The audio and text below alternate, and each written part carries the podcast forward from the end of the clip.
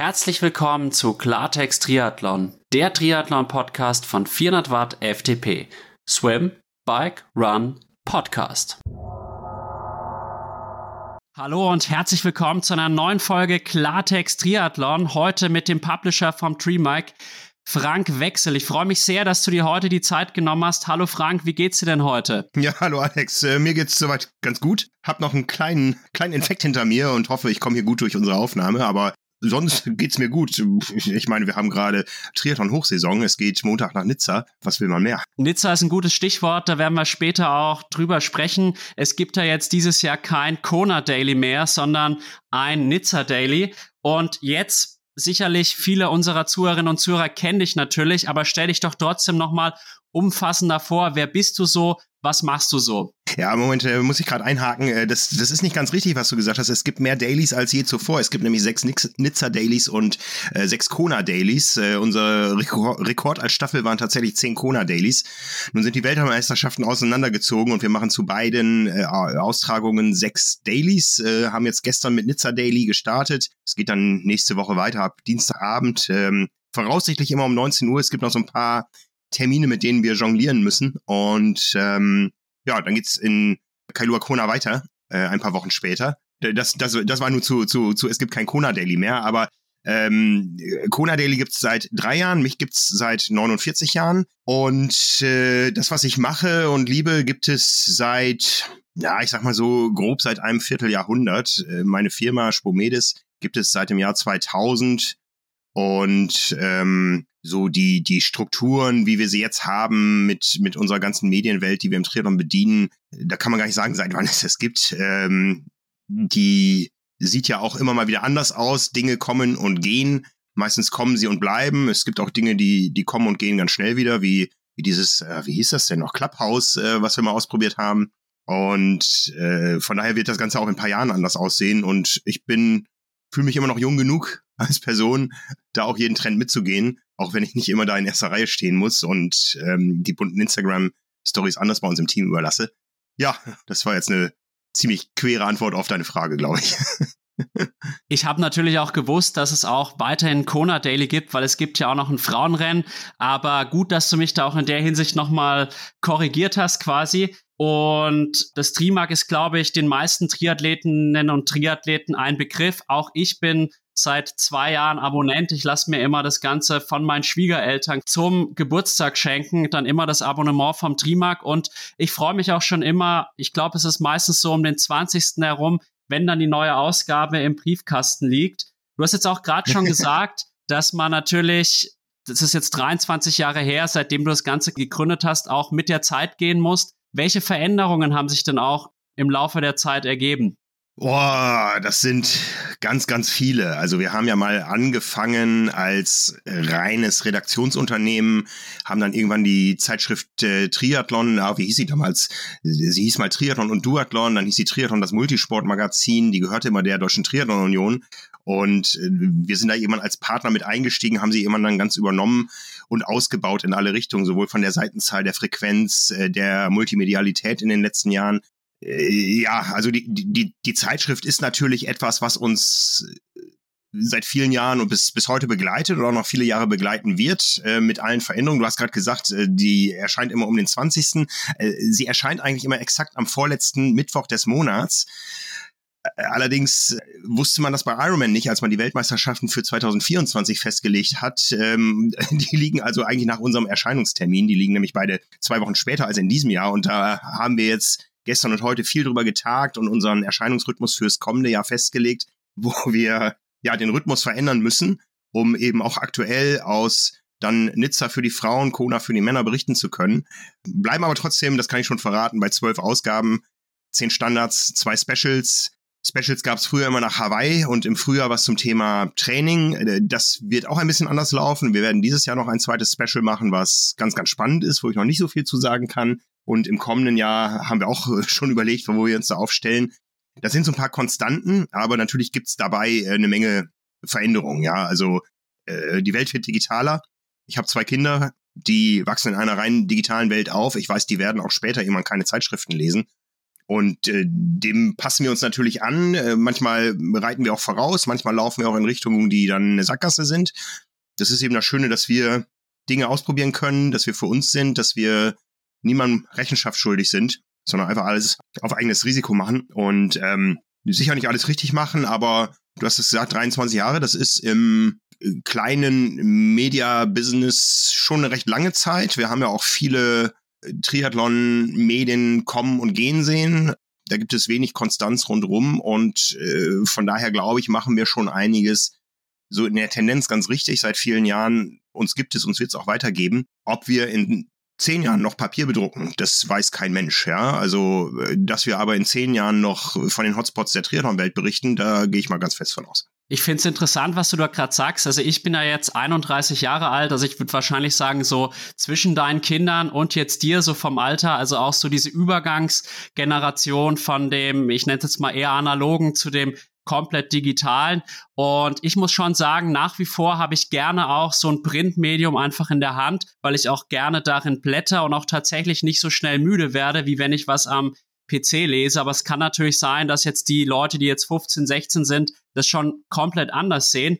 Würdest du trotzdem sagen, dass aktuell die Printausgabe auch euer Herzstück ist? Ein, eines der Herzstücke, ja. Also äh, das ist sicher etwas, was uns Spaß macht, auch einmal im Monat äh, das Paket aus der Druckerei aufzumachen. Das ist ja nicht nur ein Paket, was dann bei uns ankommt auch, und das, wo man jetzt wirklich konzentriert über mehrere Wochen hingearbeitet hat, äh, in der Hand zu haben. Gerade nach so Highlights jetzt dieses Jahr das Rot-Special, das war schon äh, auch jetzt nach Boah, ich würde sagen, ich habe in, in meinem Leben 400 Printausgaben äh, verantwortet. Also nicht, nicht inhaltlich verantwortet, aber am Ende bin ich halt der, der dafür wirtschaftlich verantwortlich ist. Ähm, dieses Gefühl, wenn dann eine neue Ausgabe da ist, das, äh, das ist auch immer noch da und immer noch toll. Ja, das ist nicht so wie in manchen Großkonzernen, wo das äh, komplett für die Zukunft totgeschwiegen wird.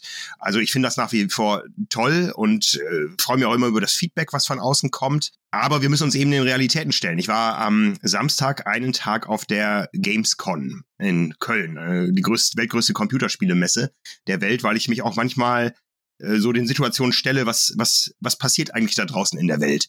Und dieses Publikum, was dafür brennt, was ich genauso mh, hm, weltfremd finde, wie die wahrscheinlich uns Triathleten finden, äh, das sich genau anzugucken und zu überlegen, wie kann man die Zukunft noch erreichen? Das sind so Herausforderungen, die mich beschäftigen. Ja, also die Leute, die da waren, werde werd ich zum allergrößten Teil nicht mit Print erreichen. Ja, das, das, äh, das schließe ich mal aus. Aber es gibt andere Dinge, wo man die erreichen kann, äh, wo ich vielleicht als Person nicht der Richtige bin, aber wo wir Personen im Team haben. Und ja, dem, stellen wir uns immer wieder, dem stellen wir uns ja eigentlich von Anfang an, ja, also wer schon schon länger im Triathlon ist, der weiß, dass wir mal hervorgegangen sind, wie ich schon sagte, aus der deutschen Triathlon Union als als als Verbandsorgan, ja. Und der erste Schritt, der große, den wir gemacht haben, ist, wir haben gesagt, wir machen aus dem Verbandsorgan eine Mitgliederzeitschrift. Ja, wir wollen das Ganze modernisieren, interessanter gestalten und so. Und es gab immer wieder Veränderungen und es gab auch immer wieder Leute, die uns dann totgeredet haben, als damals äh, wir mit die Zusammenarbeit mit der DTU auf, auf äh, Beiderseitigkeit beendet haben.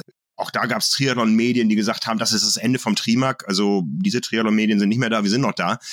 Das ist, äh, es ist nach wie vor, wenn du so willst, ein Herzstück, weil es eben auch mehr Aufwand bedeutet, eine Strecke für Print vorzubereiten. Das ist, glaube ich, kein Geheimnis, dass da auch mal, mal mehr mehr Energie in Bildbearbeitung äh, reingeht, mehr, mehr Energie, dass die Texte durch mehrere Hände gehen und so. Ähm, das wird gelayoutet. Das hat natürlich irgendwo noch eine gewisse höhere Wertigkeit, ähm, allerdings gar nicht mal so in unserer Wahrnehmung. Es ist nach wie vor so, was man in der Hand hat, hat irgendwo einen Wert. Was irgendwie so digital ist, okay, ähm, da sind wir in Deutschland, glaube ich, im guten Mittelfeld, wie so die internationale Wahrnehmung ist, aber auf einem guten Weg. Letztendlich wird es irgendwann dazu führen, dass es kein Papier mehr geben wird, aber das wird noch lange in der Zukunft liegen. Und ja, ich kann jetzt für mich nicht sagen, dass Print mein Herzstück ist, ähm, weil ich ja in allen Mediengattungen bei uns irgendwo mit dabei bin. wir haben sogar einen TikTok-Kanal mit zwei Videos. Ich glaube, eins davon zeigt mich. Das sollte ich jetzt, bevor eure Episode hier erscheint, löschen. Ähm das ist sicher nicht mein Herzblut geworden, aber letztendlich sind, sind viele Dinge, die wir tun, mein Herzblut und damit die Produkte auch irgendwo Herzstücke. Ich verstehe. Man muss halt auch irgendwie immer Schritt halten. Ich habe mir tatsächlich jetzt auch extra für Klartext Triathlon einen TikTok-Kanal zugelegt und ich denke mir da halt auch so, vielleicht sind jetzt die Follower, die ich derzeit da habe, gar nicht unbedingt daran interessiert, dass ich da einen Triathlon-Podcast mache. Aber wenn da halt ein paar Leute dann später interessiert sind, Triathlon zu machen, dann sind die halt schon mal auf mich quasi, erinnern sich vielleicht, wissen, ah, da gab's doch mal den Klartext Triathlon. Ich glaube, so ist es halt auch bei euch, dass ihr da halt auch Schritt halten müsst. Aus Interesse hast du auch Analysen irgendwie, welche Zielgruppe vor allem erreicht wird? Also irgendwie eine bestimmte Altersspanne von Athletinnen und Athleten oder sowas in der Art? Äh, ich glaube schon, dass wir relativ repräsentativ da den, den Triathlon-Sport abbilden. Und äh, wenn man sich mal umschaut in Deutschland, dann sieht man schon, gerade in den letzten Jahren, äh, jede Sportart hat oder jede Sportart, die, damit man sie bewältigen kann, einen gewissen Aufwand erfordert, hat Nachwuchsprobleme. Triathlon hat dazu noch eine hohe technische Komponente, ist nach wie vor ein sehr männlicher Sport. Ja, in Deutschland äh, deutlich mehr als in den USA zum Beispiel. Und das bildet sich auch in unserer Zielgruppe ab. Ja, also es gibt natürlich auch äh, hochdynamische Triathlon-Geschehen in jüngeren Altersklassen, wenn man so an die Bundesliga denkt. Aber das ist irgendwo so eine, eine Leistungsspeerspitze, die ist auch nicht repräsentativ für den Sport. Wir sehen schon so, dass unsere Zielgruppe eher im langstreckigen Bereich unterwegs ist, ähm, so durch alles, was wir ziehen. Es gibt natürlich dann auch mal welche, die ein Cross-Duathlon machen oder äh, in der Liga starten, aber der Schwerpunkt der Leute, die sich für uns interessieren und für die wir dann natürlich auch liefern, ist eher langstreckenorientiert und ähm, vor allen Dingen auch äh, erlebnisorientiert äh, in der Form. Die wollen natürlich auch alle ihre Leistung bringen, aber es ist anders als jetzt äh, zum Beispiel im Skispringen, wo es ja ein großes Publikum ist, was sich eine reine Leistungsspitze anschaut, äh, aber niemand von den Zuschauern oder die allerwenigsten kommen auf die Idee, selber mal so eine Schanze runterzuspringen. Das ist eben das Schöne am Triathlonsport. Da gibt es sowohl die Elite als auch die Age-Grupper und alle nehmen gleichzeitig an den gleichen Wettkämpfen teil und das zeichnet unseren Sport aus und das macht es uns in mancher Hinsicht auch einfacher, ja, weil wir einfach ein großes Spektrum haben und wenn sich gerade mal im Spitzensport nichts abspielt, haben wir genug andere Themen, mit denen wir die Leute irgendwo unterhalten, ähm, informieren, begeistern können. Und ist es jetzt dann so, dass ihr dann auch eher die älteren Triathleten erreicht oder erreicht ihr quasi 20-Jährige genauso gut wie den 45-jährigen Familienvater? Weil das fand ich jetzt sehr, sehr interessant, auch um dich dann im Nachgang zu fragen, wie du denn jetzt auch dir konkret vorstellst, dich eben an, den an die veränderte Situation auch in der Medienlandschaft dann anzupassen, eben mit dem Trimark. Ja, das äh, ist natürlich äh, täglich im Hinterkopf irgendwie. Wie erreichen wir aktuelle und zukünftige Zielgruppen. Also ich kann ganz klar sagen, mein TikTok-Video ist nicht viral gegangen. Äh, auf der anderen Seite werden wir aber auch den äh, 18-jährigen Junior, der mal einen Triathlon versucht, nicht gleich mit Print erreichen. Ja, also dazu kommt eben, dass Triathlon auch einen gewissen finanziellen Einsatz erfordert, sowohl wenn man an äh, Wettkämpfen teilnimmt, als auch wenn man Medien konsumieren will. Ähm, natürlich haben wir auch das allermeiste nach wie vor kostenlos, aber in dem Moment, wo es darum geht, Geld auszugeben, haben es Printmedien schwer in jungen Zielgruppen, ganz klar. Und äh, das wissen wir aber. Wir haben da auch verschiedene andere Angebote und ähm, das wird uns begleiten. Da wird es auch immer mal wieder härtere Cuts geben, so in der, in der Entwicklung. Da gab es immer wieder Dinge, wo wir wo wir manchmal auch abgewartet haben, wenn ich so an das Thema denke. Es gab mal vor ein paar Jahren den Trend, dass man Medieninhalte in eigenen Apps aufbereiten muss. Da war die Frankfurter Rundschau relativ führend und alles, was man so an journalistischem Content produziert, muss irgendwo anklickbar sein, fancy, aufklappen, zuklappen, mit eingebetteten Videos und so. Äh, das war alles richtig schick, richtig modern, hat aber niemanden äh, zum Kauf bewegt oder äh, dazu bewegt, das mehr zu konsumieren, weil am Ende ist der Informationsgehalt und die, die, der Content als solches erstmal viel, viel wichtiger als die Darreichungsform. Äh, da sind wir also gar nicht mit aufgesprungen. Bei anderen Dingen, wie gesagt, äh, Clubhouse waren wir auch früh mit dabei. Äh, auch das hat nicht jedem gefallen, weil das ja damals ein reines äh, iPhone-Ding war. Das war ja auf Android-Geräten noch gar nicht greifbar. Oder wir haben auch mal Entwicklungen verschlafen, wie zum Beispiel das Thema YouTube. Wir waren jahrelang auf der Philosophie unterwegs, wir wollen sämtlichen Content auf einer Plattform anbieten, auf trimark.de und haben unsere Videos halt fremd gehostet und nur auf Trimark ausgespielt, weil wir gesagt haben, das zahlt am Ende auf uns ein. Ähm, dabei haben wir einen riesen Reichweitenaufbau von YouTube verschlafen. Ja, da waren dann andere schneller und äh, laufen da manchmal etwas hinterher. Das waren so Dinge, die wir vielleicht nicht schlau gemacht haben, aber äh, das sind Dinge, die wir diskutieren und wo wir uns dann immer wieder hinterfragen, ist das so richtig, wie wir das machen? Man muss natürlich auch immer schauen, lohnt sich das, lohnt sich das ja, nicht? Ja. Und man muss halt dann auch Entscheidungen letztlich treffen und dann auch dahinter stehen, gegebenenfalls auch revidieren. Aber was ich jetzt auch immer feststelle, man kann es einfach nicht jedem recht machen. Mhm. Ganz genau, das, auch das ist unser tägliches Brot. Ja? Also das ist schon, äh, wenn wir es jedem mach, recht machen wollten, dann bräuchten wir dreimal so viel Personal, um über alles und jedes in der Region, in den Nischen, der Nischensportart Triathlon und so weiter äh, berichten zu können. Das äh, geht einfach nicht. Ähm, äh, zumal in diesen Nischen teilweise die Informationen ja auch vorhanden sind und präsent sind. Also ich sag mal jetzt so, äh, ein klassisches Beispiel, da werden mich jetzt wieder welche für hassen, ist das Thema äh, Ligasystem, Bundesliga und so weiter. Da gibt es äh, Leute, die sich dafür interessieren. Das ist das Umfeld der Mannschaften. Da sind aber die Informationen sofort verfügbar. Da braucht es uns nicht, weil über diese spitze Zielgruppe hinaus ähm, ist der Konsum dieser dieses Contents so gering, dass sich das auch für uns nicht lohnt. Ja, wir sind auch ein Wirtschaftsunternehmen und kein Triathlon-Sozialverein. Und da investieren wir die Zeit und die Kapazitäten, die wir haben, die wir uns leisten können, lieber in Dinge, die eine breitere Masse erreichen. Wie sieht's jetzt da auch mit dem Cross-Triathlon aus? Weil mich hat jetzt auch im Vorfeld äh, des Podcasts jetzt mit dir eine Zuhörerfrage quasi erreicht. Warum ignoriert das Trimark konsequent den Xterra-Sport? Ganz stimmt es natürlich nicht, aber man muss schon sagen, es wird nicht so sehr fokussiert wie jetzt der Langdistanz-Triathlon. Vielleicht kannst du da auch ein paar Worte zu verlieren. Jetzt müssen wir mal abgleichen, ob das die gleiche Person ist, die jedes Mal bei uns kommentiert, dass wir Xterra nicht in durchgehend konsequent Großbuchstaben schreiben.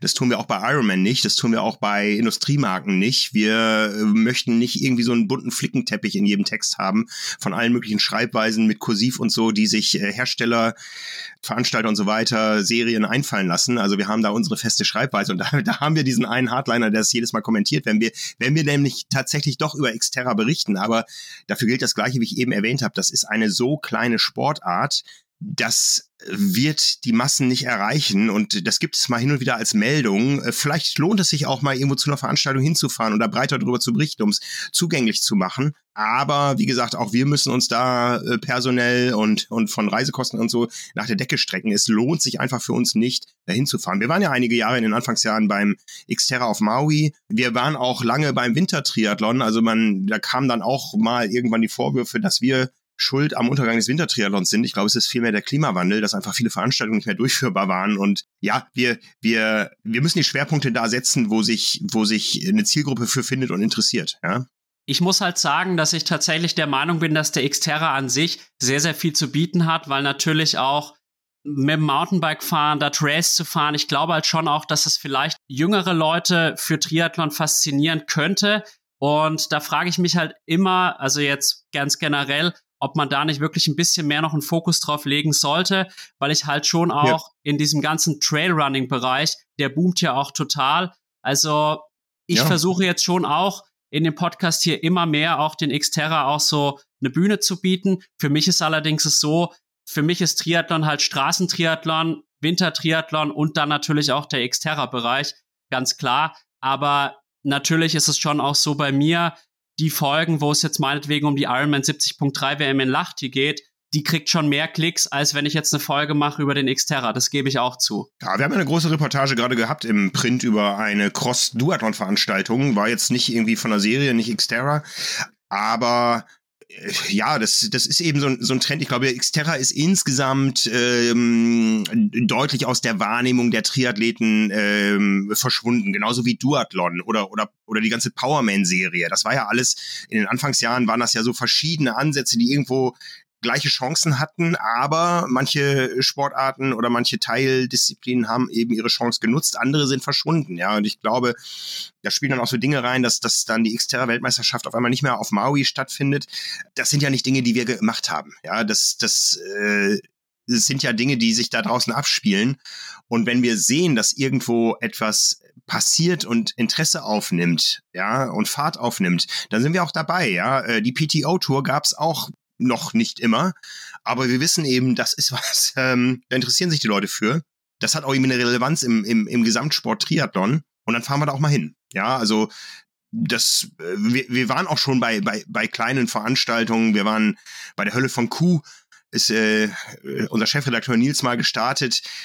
Das ist ja nicht so, dass wir nur über die großen berichten, aber wir können auch nicht über jede kleine Veranstaltung berichten, weil nicht jede kleine Veranstaltung ist gleich interessant und ähm, man müsste sie dann auch vielleicht alle gleich behandeln das können wir nicht. Ja, das, das, das funktioniert einfach nicht. Wir müssen uns einfach danach richten, wo, wo wir, manchmal ist es natürlich auch eine Entscheidung, die wir treffen, wo wir auch nicht ganz richtig liegen. Also ich sag mal, wir haben zum Beispiel im letzten Jahr einen großen Fehler gemacht, indem wir nicht bei den European Games in München waren, äh, weil wir nicht geahnt haben, dass das Ding so durchstartet, auch in der Wahrnehmung der deutschen Age-Gruppe. Ja, da muss man dann überlegen, was ziehen wir daraus an Schlüssen? Äh, müssen wir solche Veranstaltungen zukünftig mehr berücksichtigen? aber es geht eben nicht alles, ja. Ähm, dieses Jahr gab es ja auf ähm, Ibiza, da waren wir ja wegen der PTO-Tour eigentlich, gab es ja diese große Multisport-Weltmeisterschaft von World Triathlon.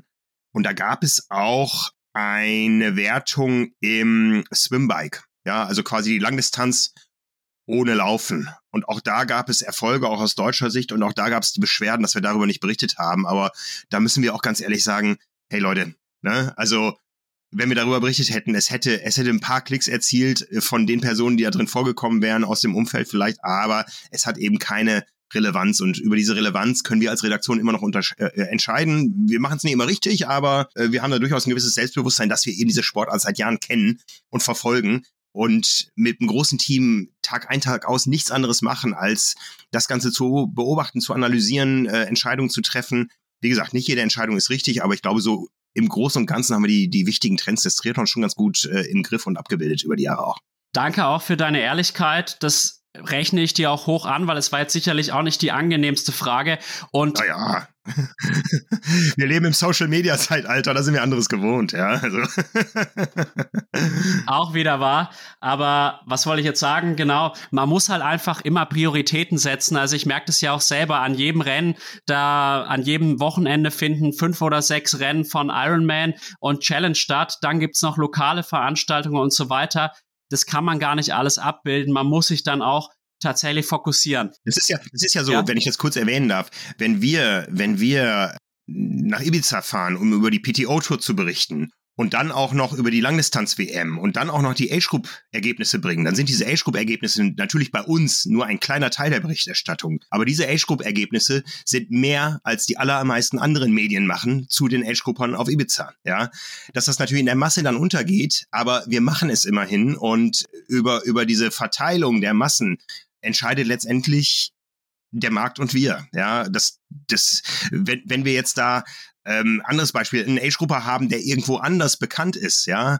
Ein Thorsten Schröder zum Beispiel, der abends um 20 Uhr bei Millionen Menschen im äh, Wohnzimmer steht als Tagesschausprecher. Ja, wenn, wenn wir über den was machen, dann erreicht das Menschen. Ja, dann erreicht das viele Menschen und äh, eröffnet den Sport für viele Menschen. Das ist dann vielleicht nicht ein ein besonderer Age-Grupper, weil er leistungsmäßig sich ja mit vielen anderen vergleicht, aber doch für die breiten Massen eine interessantere Age-Grupper als irgendwer, den wir nicht haben. Wir haben ja zum Beispiel im Print jeden Monat einen Age-Grupper des Monats und da haben wir ein deutliches Überangebot von Age-Gruppern, die sich bei uns melden oder von Freunden oder Ehepartnern, die sagen, ihr müsst mal was über den und den machen. Auch da haben wir eine volle Auswahl, auch da wollen wir eine volle Bandbreite abbilden. Das ist ja nicht so, dass, dass die nicht stattfinden. Und manchmal ist es vielleicht auch einer, der dann Schwerpunkt Xterra hat. Ja, ähm, äh, da sind wir komplett unvoreingenommen äh, was der nun gerade macht. Hauptsache die Geschichte, die Story ist interessant, die Person ist interessant und sie erreicht und bewegt die Menschen. Und das ist, äh, das ist immer noch unsere Entscheidung als Redaktion. Dafür machen wir das eben beruflich. Dass da zu jedem einzelnen Beitrag unterschiedliche Meinungen sind, das ist naturgemäß, aber das ist ja auch äh, gut so. Ja, wir leben in einer Demokratie und auch in einer Mediendemokratie. Da kann man ja über die Dinge diskutieren, solange es fair bleibt. Und der Diskussion stellen wir uns gerne. Ja, also ich meine, wir diskutieren ja gerade hier drüber. Genau, und es ist halt auch so, ich habe schon langsam den Eindruck auch, gerade wenn ich mir jetzt auch den Livestream von der Ironman 70.3 WM in Lahti angeschaut habe, dann auf YouTube, auch bei Männerrennen, wo es funktioniert hat, da war ich teilweise auch wirklich so entsetzt über die Kommentare, wo halt gefühlt 90 Prozent wirklich irgendwie negativ waren und dann wieder an dem Kommentator rumgemeckert haben oder an der Übertragung und so. Ich meine, es war sicherlich nicht ideal, es war sehr, sehr viel Werbung, aber ich dachte mir dann auch teilweise, Leute, kommt runter. Das ist jetzt wirklich nicht das aller, allergrößte Problem, was wir jetzt gerade auf der Welt haben. Nö, das ist äh, sicher auch ein Problem von Iron Man, die äh, sicher ein großes Imageproblem haben nach den letzten Jahren und äh, das ist ja bei uns auch so, wenn wir mal was irgendwo falsch machen, dann kommen auch an anderer Stelle Kommentare, die eigentlich mit der Sache nichts zu tun haben. Und das ist was, wo Iron Man dran arbeiten muss. Wir können nur darüber berichten und haben da auch äh, Interesse dran und unsere Freude dran. Aber die Hausaufgaben muss an der Stelle Iron Man selber machen. Absolut. Ich glaube, Iron Man hat es einfach in den letzten Jahren nicht verstanden, wirklich das Image aufzupolieren auch, weil ich jetzt auch mal so frei bin und sagen muss, auch Challenge Rot möchte Geld verdienen. Die machen eine tolle Veranstaltung. Ich war ja selbst dabei, aber irgendwie haftet halt nur auf Iron Man so dieses rein kommerzielle und so weiter und so fort. Wobei ich aber auch beispielsweise sagen muss, ich war für den Ironman Frankfurt 2020 gemeldet und ich habe das gesamte Geld ohne Abzug von irgendeiner Bearbeitungsgebühr beispielsweise zurückbekommen. Also ich glaube, dass das auch langsam so ein bisschen in die Schwarz-Weiß-Richtung geht, so an der Stelle mal gesagt. Aber zugleich muss ich halt auch sagen, wenn ich halt sehe, dass ein Rennen wie Irland gestartet wird, wo halt die Bedingungen aus meinen Augen für viele Triathleten nicht zu handeln gewesen sind, dann muss ich halt sagen, ist die Kritik auch wieder berechtigt. Aber es ist ja jetzt eigentlich eher ein kleiner Exkurs gerade. Ja, ja, ganz genau. Na gut, dann äh, kommen wir doch wieder auf Streamark zu sprechen. Du hast jetzt vorhin auch schon gesagt oder so ein bisschen angedeutet, es hat sich ja in den letzten paar Monaten etwas verändert. Es gibt jetzt Triathlon Plus, das heißt nicht mehr alle Inhalte auf Trimark beziehungsweise im Internet halt einfach dann, ich glaube, da ist ja einfach nur Triathlon, sind kostenlos verfügbar. Das ist ein großes Thema, sowohl bei Age-Grouperinnen und Age-Groupern als auch bei Profis und so weiter und so fort. Hat mich auch wieder eine Zuschauerfrage erreicht. Warum ist es denn auch so, dass beispielsweise Startlisten und so weiter jetzt kostenpflichtig sind? Äh, sind sie ja nicht. Ja, also das ist äh, eine Wahrnehmung, die ich nicht ganz nachvollziehen kann. Ich glaube, wo diese Frage darauf anspielt, ist, dass unsere Favoritenchecks kostenpflichtig sind. Favoritenchecks haben wir in der Vergangenheit ganz selten mal gemacht. Die gibt es jetzt für viel, viel mehr Rennen, als äh, wir das in der Vergangenheit gemacht haben. Ja, wenn wir diesen großen Aufwand betrieben haben und wer Triathlon Plus hat und sieht, wie ausführlich diese Favoritenchecks sind, der weiß, was da für ein Aufwand hintersteckt und er sieht das. Das haben wir ganz selten mal gemacht vor, vor Rot Frankfurt, Hawaii äh, im Print. Aber das bieten wir jetzt für viel, viel mehr Rennen an.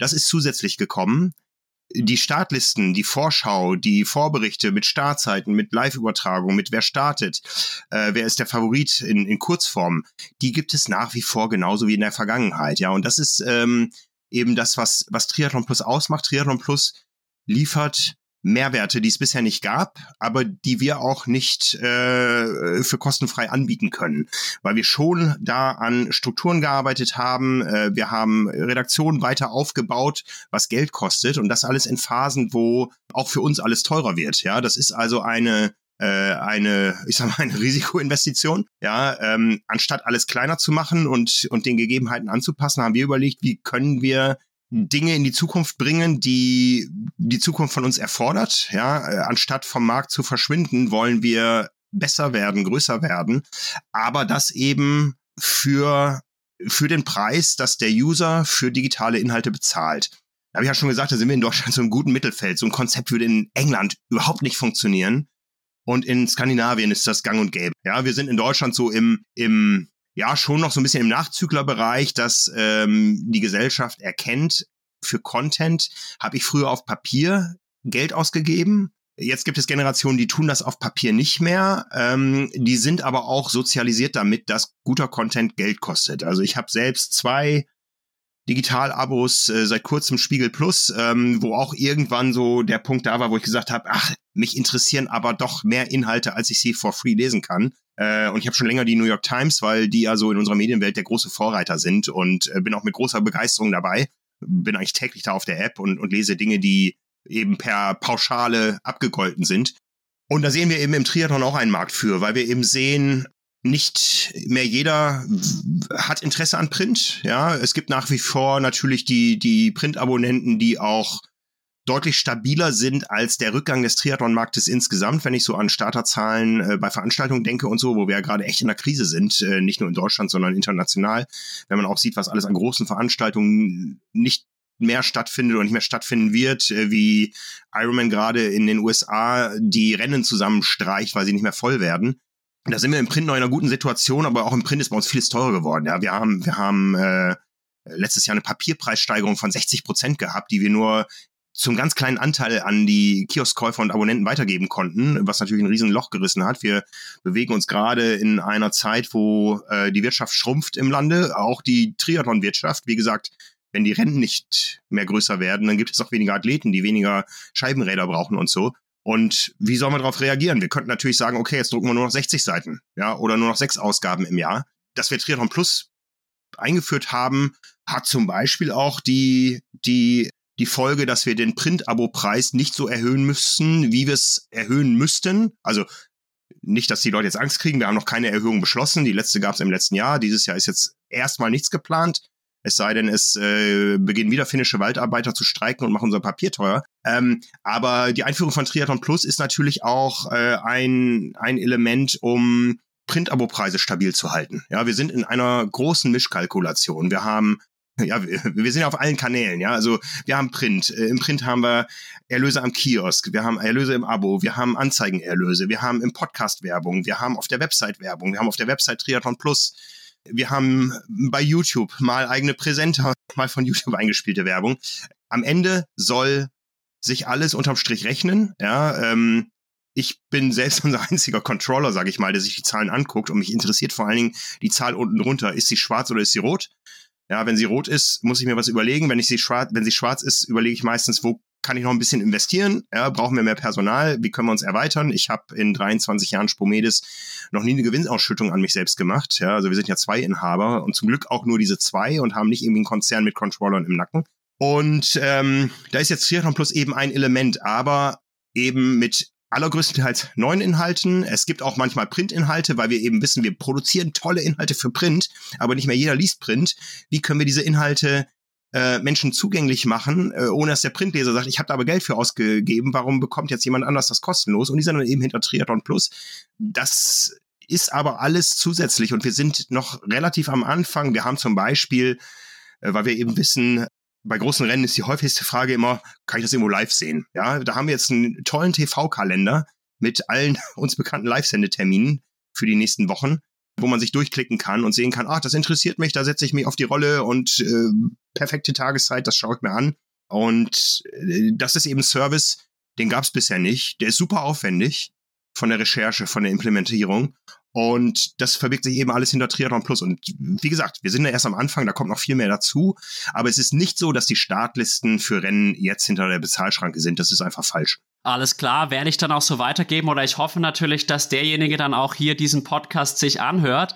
Und wie wird denn jetzt Triathlon Plus bisher von den Usern angenommen? Also ich sag mal, wir haben ja drei dieser Modelle, die äh, alle unterschiedlich gelagert sind. Wir haben Power and Pace als äh, Trainingsplattform, als ähm, Coaching-Modell. Das sind ja nicht nur Trainingspläne, die wir da haben. Auch da haben wir ja Paid-Content-Inhalte, die es eben für die Pauschale äh, gibt, äh, Trainingspläne, Podcasts. Auch da haben wir sehr, sehr viel for free gehabt in der Vergangenheit. Auch da werden wir natürlich immer überlegen, wie das Ganze läuft. Dann haben wir Swim Plus. Da war die Situation eine etwas andere. Wir haben ja 50 glaube 57 Ausgaben waren es am Ende, eine, eine Printzeitschrift im Triathlon gemacht und mit keiner einzigen Profit, würde ich mal behaupten. Ja, das war immer ein, ein Liebhaberstück ähm, im Schwimmsport, äh, wo wir aber irgendwann gesagt haben, bei den Papierpreisen, das funktioniert nicht mehr so. Wir haben im Schwimmen ja auch irgendwo null Industrie, also beim Triathlon ja echt verwöhnt. Darum gibt es ja auch so viele breit aufgestellte Triathlon-Medien und auch bei uns im Haus diese Breite, weil wir einfach eine tolle Industrie auch haben, die das Ganze eben auch mit ermöglicht. Und äh, bei Swim war einfach irgendwann die Überlegung, wir müssen schauen, dass wir äh, einen Transfer hinbekommen von bestehenden Print-Abonnenten in äh, bestehende oder in neue Digitalabonnenten. Das ist in einer Zielgruppe Schwimmer nicht ganz so einfach, weil wir so das Gefühl haben, dass ähm, die Zielgruppe auch durchaus etwas ruhiger unterwegs, ist äh, auch sehr haptisch. Also das, das wahrscheinlich deckt sich das, das Wassergefühl mit dem Gefühl für Papier in der Hand.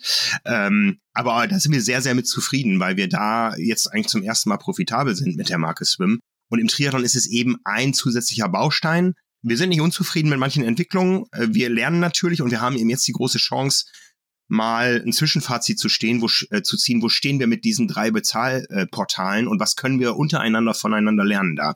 Und ähm, das, das wird sehr spannend. Also da wird sicher Swim Plus von Triathlon Plus äh, profitieren, aber auch Triathlon Plus von Swim Plus.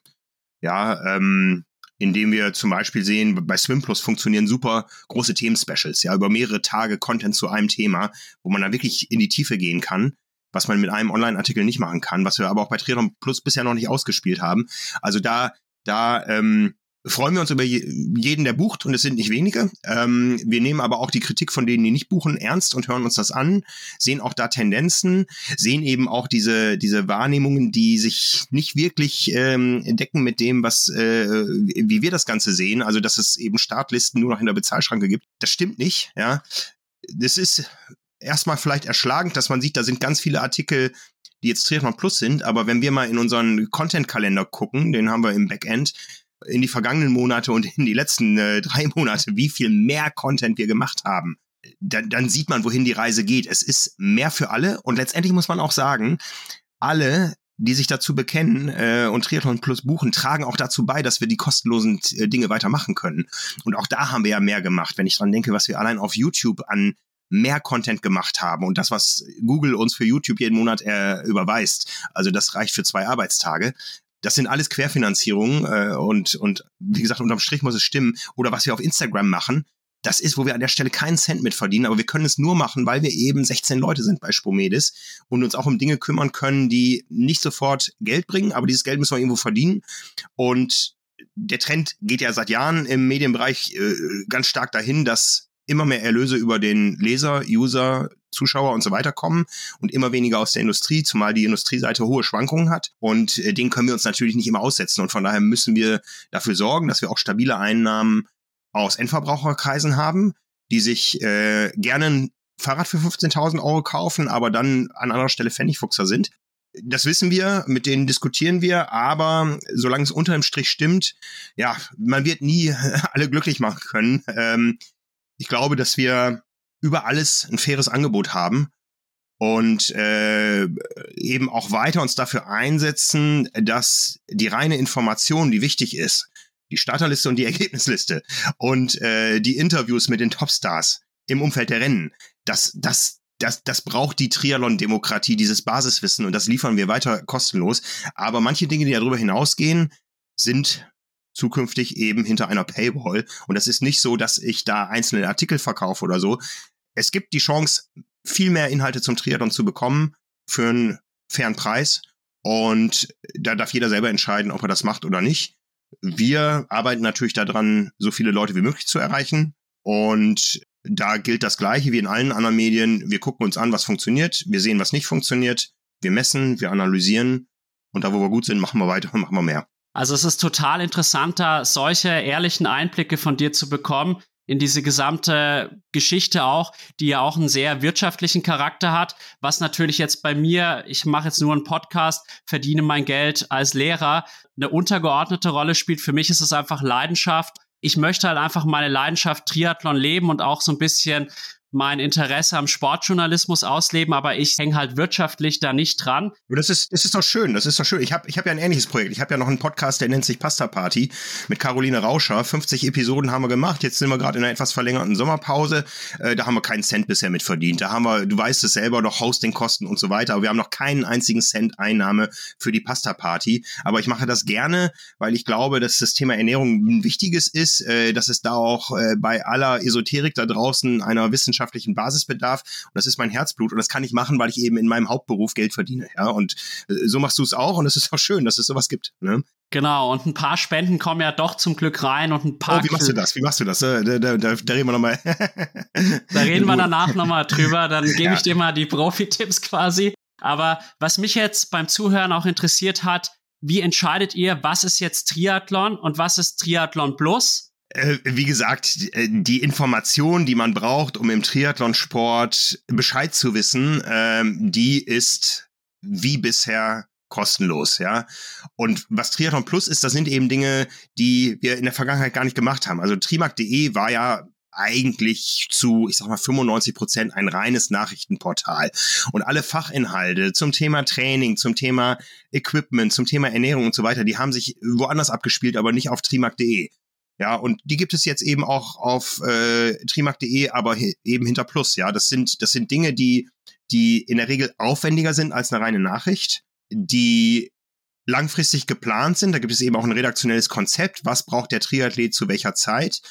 Und ähm, das, das Beispiel nochmal Favoritenchecks, ja, das sind eben tiefergehende Infos, die gibt es auch teilweise dann im Podcast, wenn wir uns vorher zusammensetzen oder jetzt eben bei Nizza Daily haben wir gestern Abend mit Thorsten Radde zusammengesessen, da wollten wir noch gar nicht so tief in die Profi-Prognose reingehen für Nizza, für die Männer, das machen wir nächste Woche nochmal dann, auch for free, aber äh, es sind eben Mehrwerte und manchmal ist dieser Mehrwert auch Unterhaltung, ja. Also ich habe ja mal losgelegt mit meiner Playlist, äh, die fünf Songs, die ich im Triathlon höre, damit verbinde. Da wird es auch noch andere Playlists geben.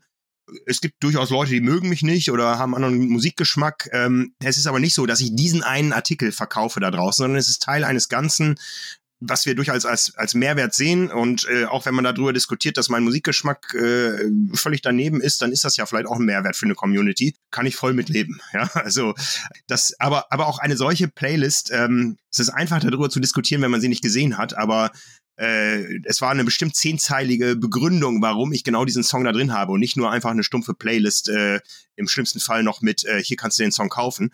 Da steckt Arbeit drin, ja, und äh, es gibt Dinge, die, die sind mehr Arbeit, es gibt Dinge, die sind weniger Arbeit. Es gibt auch Dinge, die for free sind und viel, viel Arbeit bedeuten. Also letzte Woche hatten wir als Beispiel nochmal so eine Nachbetrachtung zu diesen beiden Todesfällen in Irland, ja, wo wir zwei Age-Grupper gefunden haben, die beide eine etwas unterschiedliche Sichtweise auf das Geschehen haben, wie gefährlich das Ganze war, ja. Da steckt da mal ein Tag Arbeit drin. Man muss mit den Menschen sprechen, man muss sich vielleicht noch Freigaben einholen und da muss man es auch aushalten, wenn dann ein Anruf von Ironman kommt, äh, den der Artikel nicht gefällt. Ja, also das sind eben Dinge, die, die können wir uns leisten, auch in einen solchen Artikel mal einen Tag Arbeit reinzustecken, weil einfach die wirtschaftliche Basis stimmt und zu dieser wirtschaftlichen Basis gehören eben verschiedene Erlösquellen und einer davon ist Triathlon Plus. Kompliment an der Stelle für den Artikel. Ich habe ihn gelesen und ich habe ihn als sehr ausgewogen empfunden und auch wirklich als großen Mehrwert empfunden. Und ja, das, das, war, das war wichtig, wenn ich da mal einhaken darf, weil genau da ist es wichtig, äh, also da möchte ich auch noch mal, möchte ich auch noch meine Kollegen in der Redaktion loben.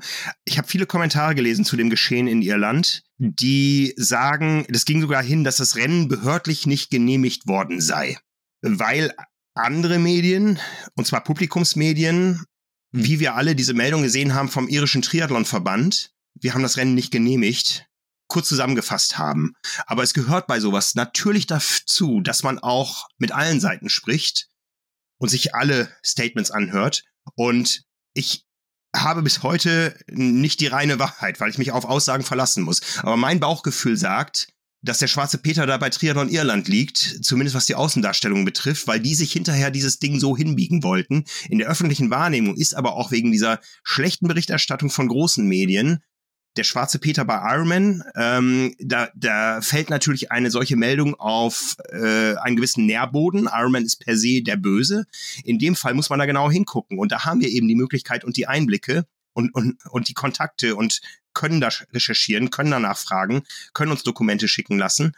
Und ähm, äh, da, da sieht man, da sieht man, wie wichtig wir sind und dass wir nicht alles Social Media überlassen können. Weil ich weiß, also ich habe es nicht gesehen, aber ich nehme an, dass Triathlon Ireland auch einen Social Media Post gemacht hat. Und das ist auch so was, was ich manchmal so sehe in der Diskussion um Triathlon Plus. Da gab es immer wieder Stimmen, man braucht ja nur noch die Insta-Kanäle von ein paar Pros, dann ist man komplett informiert. Ja, man könnte auch sich auf äh, die Insta-Kanäle von paar Parteien äh, konzentrieren und die Medien außen vor lassen, um sich seine Meinung zu bilden. Dann sage ich aber armes Deutschland. Ne? Also ähm, es ist durchaus unser Anliegen, das darf man jetzt nicht falsch verstehen, wenn ich sage, ausgewogen zu berichten, aber, aber doch immer alle Seiten zu hören, ja, und auch mal kritische Hintergrundgespräche mit Ironman zu führen, ähm, wo man dann Essenzen rauszieht und, und auch mal mit Athleten zu sprechen, mit allen. Was von uns erwartet wird, ist oft irgendein Bashing gegen irgendwelche Organisationen oder Athleten und so weiter, aber das sind wir nicht, ja. Wir, wir versuchen schon der Wahrheit so nah wie möglich zu kommen, ohne dass wir sie immer wissen. Aber dann müssen wir eben auch darstellen, dass es verschiedene Wahrheiten gibt, wie es jetzt eben im Fall Irland war. Ich habe einerseits einen Artikel vom Spiegel eben was, glaube ich, gerepostet auf meinem Kanal, aber habe dann auch wirklich nochmal darauf hingewiesen, so auf die Art, wenn das wirklich ja. stimmt, dann wäre es krass, weil ich war mir da auch nicht ganz sicher, ob das jetzt wirklich so 100% zutreffend ist, was da eben Triathlon Ireland behauptet hat. Und dann habe ich auch tatsächlich deinen Artikel nochmal gerepostet, ja. zugänglich gemacht für meine Zuhörerinnen und Zuhörer. Und wie gesagt, da nochmal mein Kompliment, hat mir gut gefallen, der Artikel. Und äh, von den Bildern, die ich persönlich gesehen habe, habe ich vorhin ja auch schon mal gesagt, ich bin auch beispielsweise in Samorin 2021 gestartet, da war die Strömung sehr, sehr stark, starker Wellengang. Ich bin aber Leistungsschwimmer gewesen mit einer Bestzeit von 58 Sekunden. Für mich wäre das schwimmbar gewesen, aber es gibt halt auch die Athleten, ja. die da wirklich mit 50 bis 60 Minuten auf der Mitteldistanz schwimmen und für die ist es halt extrem hart und äh, fand ich dann doch grenzwertig, das zu starten, muss ich jetzt wirklich auch nochmal sagen an der Stelle. Ja, Gut, jetzt sind wir da tief in der Materie Irland, aber es gibt ja, es gibt ja auch andere Dinge. Wenn ich hier an, an, an das schreckliche Geschehen in Hamburg denke und daran denke, wie Nicht-Triathlon-Medien damit umgegangen sind, boah, das war schon hart. Das war schon hart, äh, das als jemand, der weiß, was passiert ist, ertragen zu müssen, was da ähm, aus Gründen des Clickbaitings von gemacht wurde. Ne? Also wir, wir haben im Haus die Philosophie, wir reden nicht öffentlich über andere Medien, vor allem nicht in der Triathlon-Bubble. Ja, das mögen andere Medien anders sehen. Wir halten uns da raus. Ja, auch wenn andere über uns reden, dann sollen sie reden. Ja, wir gucken uns das natürlich an. Betrifft uns das oder nicht? Ähm, manchmal spricht man dann auch direkt mit den, mit den äh, Kollegen, aber wir machen keine öffentlichen Schlachten da. Das hat es lange genug gegeben im Triathlon. Das nützt am Ende niemandem das ist weder kollegial noch, noch ähm, ja, äh, will ich nicht mehr zu sagen. Äh, aber auf der anderen Seite haben wir natürlich diese Medien, die die Meinung über den Triathlon-Sport nach außen bestimmen. Ja, und ähm, da möchte ich nur noch mal das sagen, was ich eben gesagt habe. Das gilt sowohl was äh, Hamburg betrifft als auch was Irland betrifft. Wenn man da ähm, auf den Zug aufspringt, es gab äh, Tote und wir müssen das als Meldung bringen, aber uns reicht einfach diese Headline und wir gehen da nicht in die Tiefe und wir hören nicht oder bemühen uns nicht um ein umfassendes Bild, dann sind das handwerkliche Fehler, die einem Journalisten in so großen Medien nicht passieren dürften. Absolut richtig und gut, dass ihr da einfach so verantwortungsvoll auch handelt. Hamburg ist jetzt ein gutes Stichwort. Leider ist ja damals unser geplanter Podcast verschoben worden, aber auch aus völlig verständlichen Gründen. Ich wäre auch nicht in der Lage gewesen, du warst ja auch direkt am Geschehen, da einen Podcast mit mir zu führen. Und äh, es hat mich jetzt gerade halt auf den Punkt gebracht.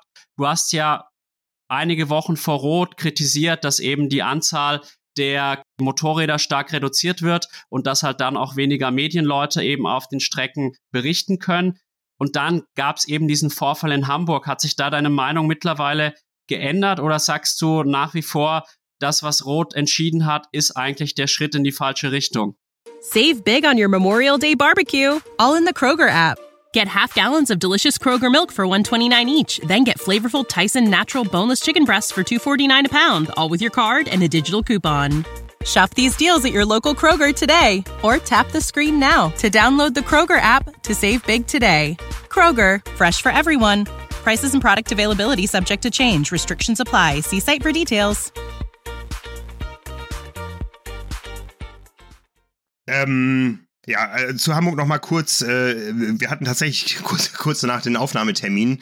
Ähm, das Thema Hamburg hat mich 14 Tage durchgehend beschäftigt, weil nur noch das Telefon klingelte, weil ähm, äh, ja, alle was von mir wissen wollten, weil wir interne Gespräche hatten, weil wir überlegt haben, wie, wie gehen wir damit um. Da ist einfach mal alles andere zwei Wochen liegen geblieben und da musste ich dir dann auch leider absagen. Ähm, ich habe ja selber zwei Tage später einen Podcast aufgenommen, wo ich äh, ja äh, ich weiß gar nicht, ob ich ihn jemals äh, wieder anhören äh, möchte, äh, wo ich auch noch durchaus ähm, sehr betroffen war von der Situation.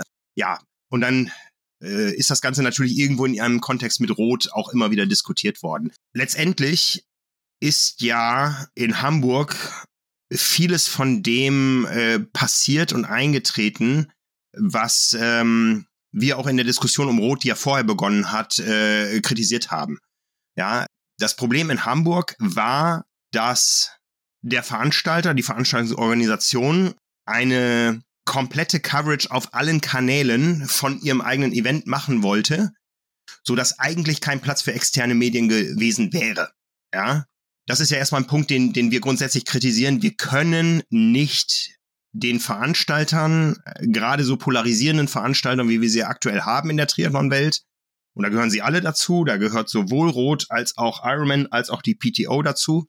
Äh, wir können nicht jedem einzelnen Veranstalter es komplett selbst überlassen, wie das Geschehen in der Öffentlichkeit dasteht, weil es ist alles rosa-rot. Ja, und darum können wir uns auch nicht auf die Instagram-Kanäle der Profis verlassen. Das, ja, Instagram ist die größte Scheinwelt, wie wir alle wissen. Ja, und in Hamburg ist eben das eingetreten, ein Überangebot oder ein, ein, ein, äh, eine viel zu hohe Konzentration von eigenen Medienschaffenden rund um die Spitze.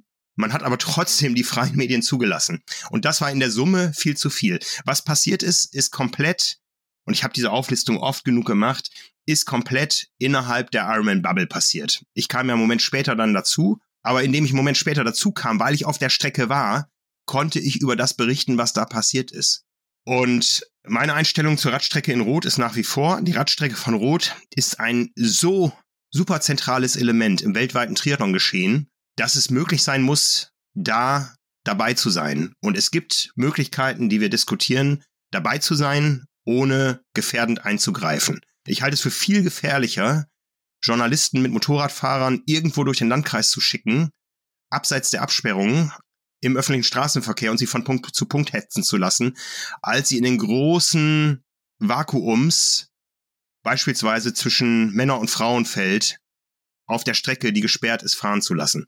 Da ist in Rot eine Entscheidung gefallen, die nie zu Ende gedacht war, ja, wo auch, äh, als die Veranstaltung stattgefunden hat, äh, im Sommer vieles nicht zu Ende gedacht war, aber wo eben das Kind für dieses Jahr in den Brunnen gefallen war.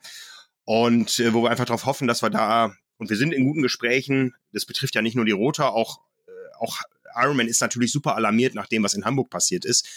Da sind wir mit vielen, vielen äh, Beteiligten in Gesprächen, auch, auch äh, mit dem Verband deutscher Sportjournalisten und so, ähm, wie wir bessere, verlässliche Regeln für alle finden können, um sowohl die Sicherheit zu gewährleisten und die Möglichkeiten gibt es.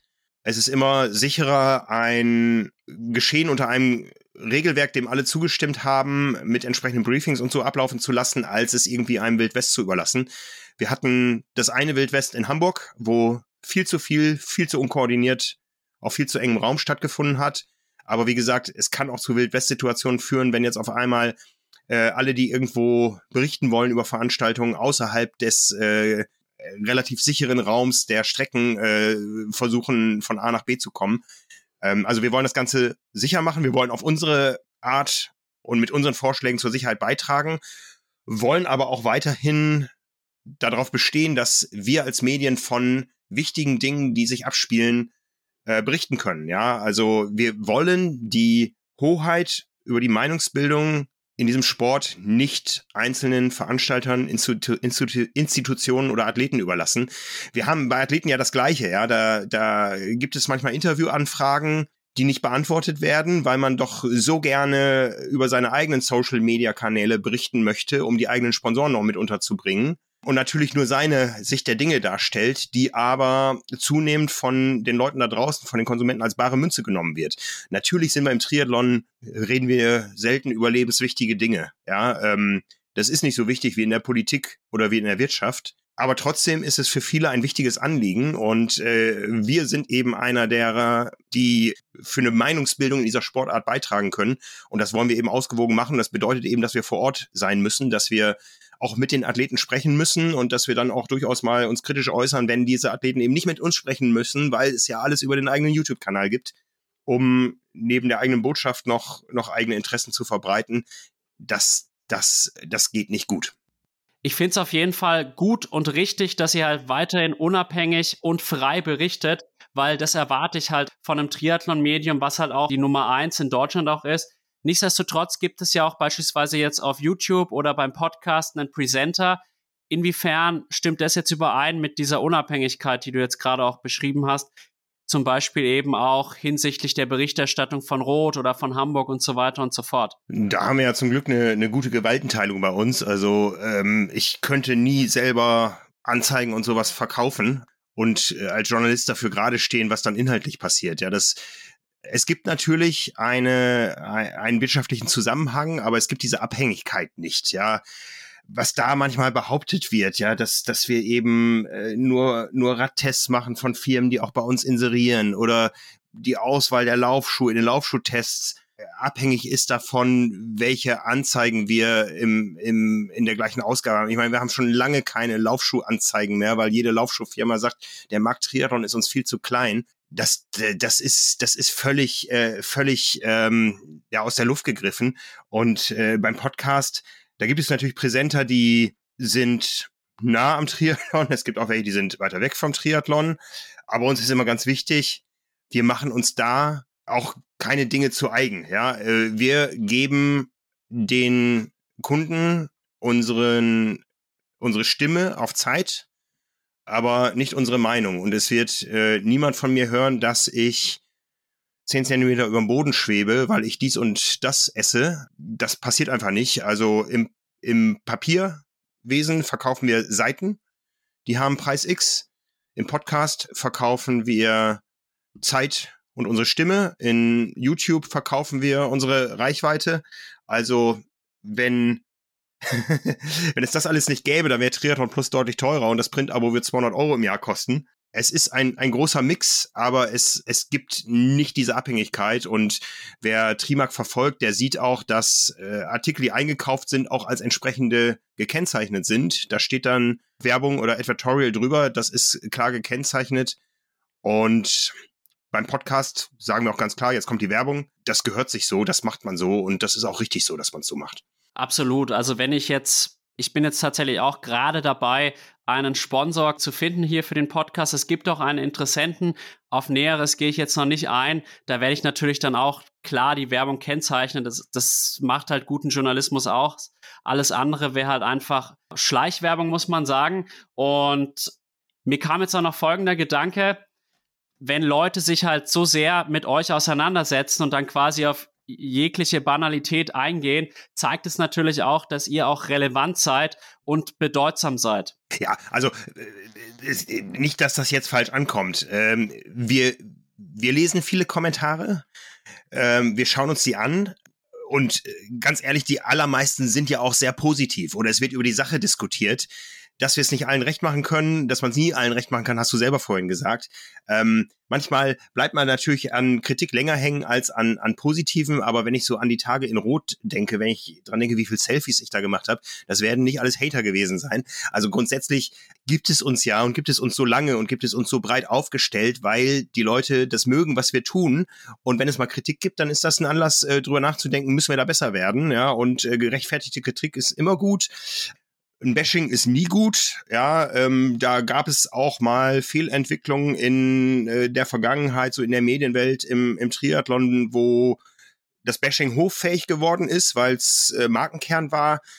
Ja, und äh, das hat auch dazu geführt, dass in der Zielgruppe sich da Lager gebildet haben mal. Äh, das sind Zeiten, die zum Glück hinter uns liegen. Aber grundsätzlich können wir mit Kritik äh, gut umgehen und wir freuen uns natürlich äh, auch über, über das viele Lob. Aber ohne die Kritik können wir auch nicht leben, weil dann werden, würden wir nur unserem eigenen Saft kochen und äh, würden uns nicht verändern, weil letztendlich ist ja alles, was neu ist und was wir vorangebracht haben und was wir was uns heute ausmacht, das Ergebnis ähm, der Auseinandersetzung mit einer Zielgruppe. Ja, und äh, da freuen wir uns natürlich immer, wenn das Ganze mit Substanz vorgebracht wird und nicht nur mit ihr seid doof. Und wenn äh, wenn, wenn das Ganze dann noch äh, konstruktiv mit Verbesserungsvorschlägen äh, vorangebracht wird, dann entstehen da viele Dinge, die uns heute ausmachen. Ja, also das einfachste konstruktive Feedback ist natürlich der Klick auf irgendeinen Artikel oder ein Video oder so. Da sehen wir dann, was funktioniert, was die Leute gerne sehen und hören wollen.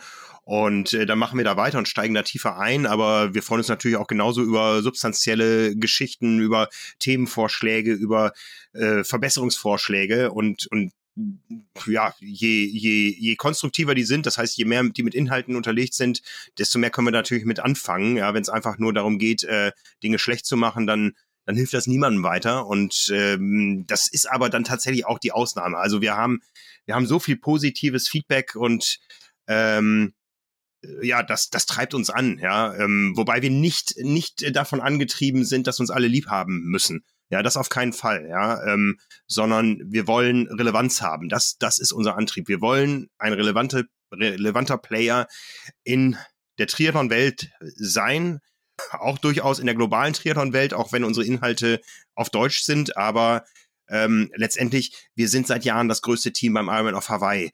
Ja, äh, wir machen eine breite Berichterstattung und ähm, ähm, haben natürlich auch viel in den, in den, in den äh, sozialen Medien auch viel Follower aus dem Ausland, wo die Systeme selber das übersetzen, was wir, was wir da von uns geben. Und ja, äh, das, das fühlt sich auch gut so an, ja, weil wir eben auch viel Aufwand da reinstecken, dort zu sein, wo es im Triathlon interessant ist. Absolut. Und ihr seid relevant und hoffen wir natürlich auch, dass ihr weiterhin relevant bleibt. Aber ich gehe davon aus und es ist schon echt beachtlich, dass halt auch Leute aus dem Ausland dann den Content von euch direkt beziehen wollen. Und du hast es gerade auch gesagt, im Endeffekt, Hate bringt keinem was. Lob tut immer gut, weil man dann weiß, man ist auf dem richtigen Weg. Und konstruktives Feedback, Schrägstrich Kritik ist immer hilfreich. Und ich bin auch ehrlich gesagt bei meinem Podcast immer sehr dankbar, wenn ich mal eine Rückmeldung bekomme, weil ja. nur dadurch kann ich mich halt auch weiterentwickeln.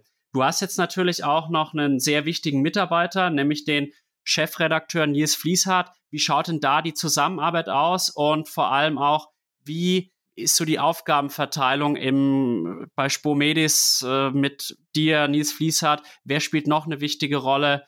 Geh doch mal ein bisschen auch auf dein Team ein, was dich so umgibt. Ja, also grundsätzlich sind wir zwei Inhaber und Geschäftsführer, Silke Insel und ich. Und ähm, wir äh, haben uns eher so aufgeteilt, dass ich äh, eher der Geschäftsführer für die Inhalte bin und äh, Silke die Geschäftsführerin für die Strukturen. Ja, das heißt, das Personalwesen, die ähm, groben strukturellen Planungen, die liegen eher bei ihr und bei mir liegen eher die, die Inhalte. Und natürlich äh, arbeiten wir da beide mit dem gleichen Team zusammen, aber das ist erstmal so ganz grob eine Einteilung, die natürlich sehr fließend ist. Ja, also wir haben insgesamt sehr, sehr flache Hierarchien. Wir haben Nils dann als Chefredakteur, wobei diese Chefredakteursrolle sich allergrößtenteils auf Print auswirkt und auf die Präsenz im, im Podcast. Ähm, und genauso haben wir noch einen zweiten Chefredakteur, den äh, Peter Jakob für die Marke Swim. Und dann als drittes großes Projekt haben wir, haben wir Power and Pace mit äh, Jule Bartsch als Leitung. Und dann haben wir noch eine kleine Zwischen- oder ja, so, eine, so, so, so, so kleine Zwischenaufgaben, äh, die im äh, Bereich des äh, organisatorischen, redaktionellen Geschehens liegen. Wir haben ein sehr, sehr erfahrenen Journalisten seit äh, zwei Jahren bei uns, der schon sehr, sehr viel erlebt hat im Trier, äh, nein, im Sportjournalismus und im Journalismus insgesamt und in der Medienwelt, aber von Triathlon bisher nicht so viel Ahnung hat. Er wusste, was es ist, aber äh, war da nicht so drin. Was aber auch immer wichtig ist, dass man, dass man auch mal die, die externe Brille hat, äh, der aber sehr gut so die redaktionellen Abläufe im, im Blick hat, wo Nils eher auf der inhaltlichen Seite der redaktionellen Abläufe, also der Planung, der Ausrichtung der Zeitschrift, was natürlich auch Auswirkungen hat auf die Ausrichtung der Website, wobei wir da keinen Chefredakteur im eigenen Sinne haben für die Website. Da ist das Ganze eher äh, mit, mit sehr flachen Hierarchien, dass äh, eigentlich alle daran mitarbeiten und auch alle gefordert werden, wenn es um Planung geht und so. Ich äh, bin inhaltlich selber eigentlich nicht mehr im Detail in allem drin. Ja, ich äh, habe natürlich sehr viel Erfahrung über den Triathlonsport in den letzten 25 Jahren gesammelt und kann grobe Strömungen sehen, bin auch nach wie vor für viele Dinge der, der Ansprechpartner und auch bei einigen Dingen der, der sagt, äh, das ist Chefsache, wie zum Beispiel das Motorrad auf dem Queen K Highway oder äh, die Akkreditierung für die Olympischen Spiele.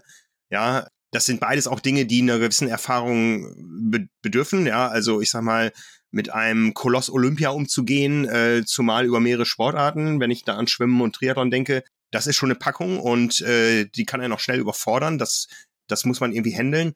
Und genauso diese Routine, beim Ironman Hawaii ein Rennen lesen zu können, um es richtig abbilden zu können und so, zu wissen, wann darf ich wo sein, wo sind die besten Spots und so, das kannst du auch nicht als Rookie da machen.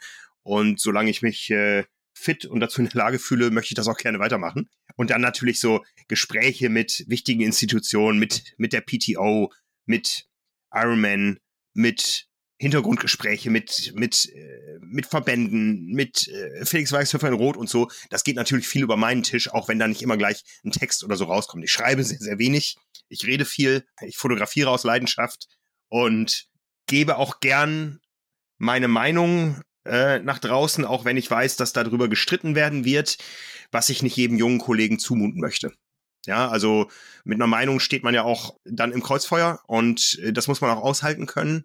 Und diese Meinung muss man sich auch erstmal bilden können, indem man eben schon viele Jahre eine Grundlage dafür geschaffen hat. Und das tue ich ganz gerne. Verstehe ich auch und verstehe ich auch, dass du da noch vieles quasi in Chefsache selber machen möchtest. Zugleich ist es sicherlich auch so, irgendwann wirst du auch zurücktreten so ein bisschen und da müssen natürlich andere Leute vielleicht in deine Fußstapfen treten, aber mhm. ich denke, da kriegst du sicherlich eine gute Mischung hin.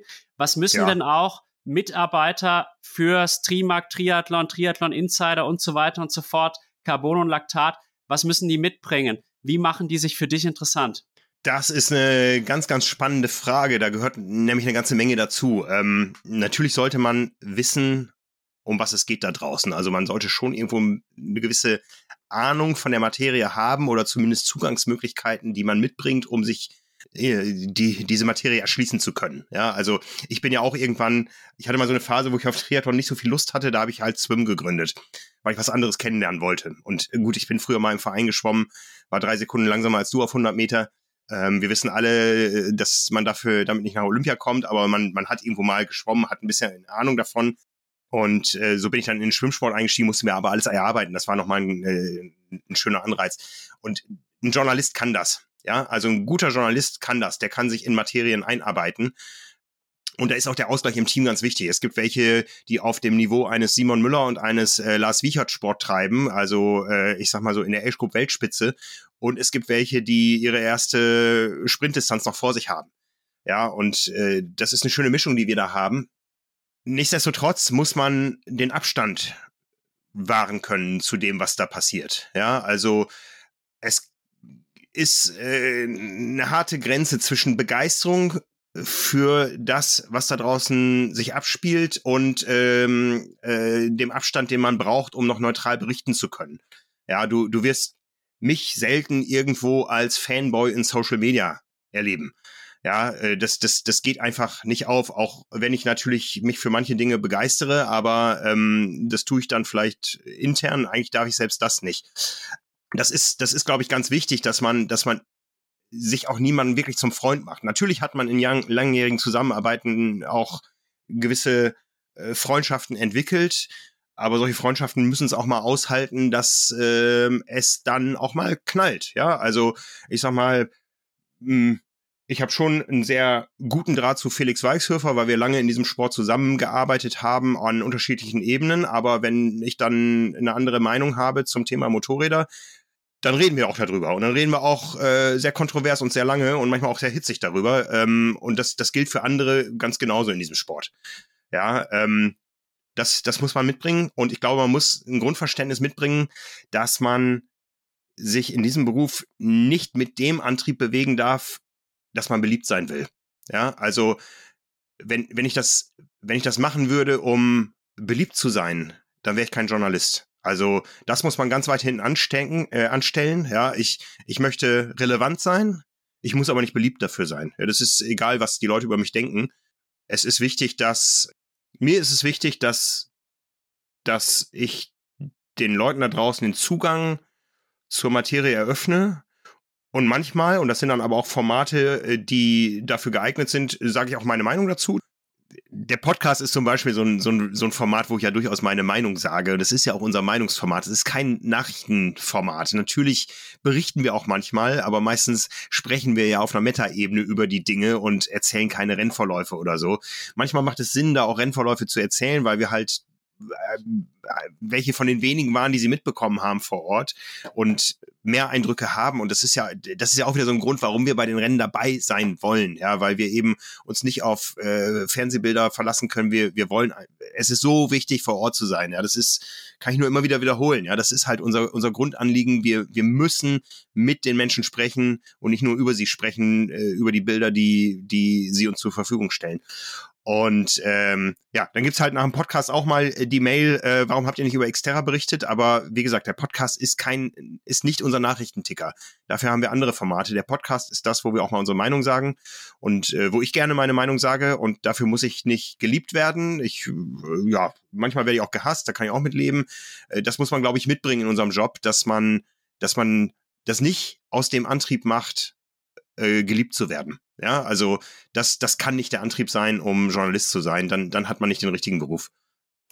Also es ist sehr, sehr wichtig, auch als Journalist Abstand zu halten. Da stimme ich dir total zu. Mich würde auch an der Stelle interessieren, du hast ja dann auch häufig irgendwie Interviewpartner oder ihr habt Interviewpartner wie jetzt einen Jan Frodeno oder einen Christian Blumenfeld. Wie schwer ist es denn auch, an solche Leute heranzukommen?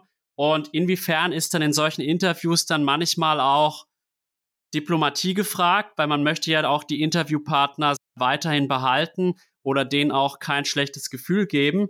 Aber inwiefern versucht ihr dann auch trotzdem diese kritischen Fragen dann auch unterzubringen? Also erstmal an, an Interviewpartner ranzukommen, äh, da können wir dann froh sein, dass wir in der Sportart Triathlon sind und nicht im Fußball. Ja, also unsere Athleten, mit denen wir uns bewegen, sind in der Regel sehr, sehr zugänglich. Ja, es gibt manchmal Trainer, Manager und so, die versuchen sie abzuschirmen. Du hast eben den Namen Christian Blumenfeld genannt. Äh, das ist ja nun der, an dem man am aller einfachsten rankommt. Selbst als Age-Grupper ähm, kann man ihn jederzeit vorm Rennen, bis, äh, bis er sein Neo zuzieht, äh, noch ansprechen und Selfies machen. Der weiß natürlich auch, wenn er in einer Age-Grupper-Talk-Situation steckt, ist das was anderes, als wenn er im Interview steht.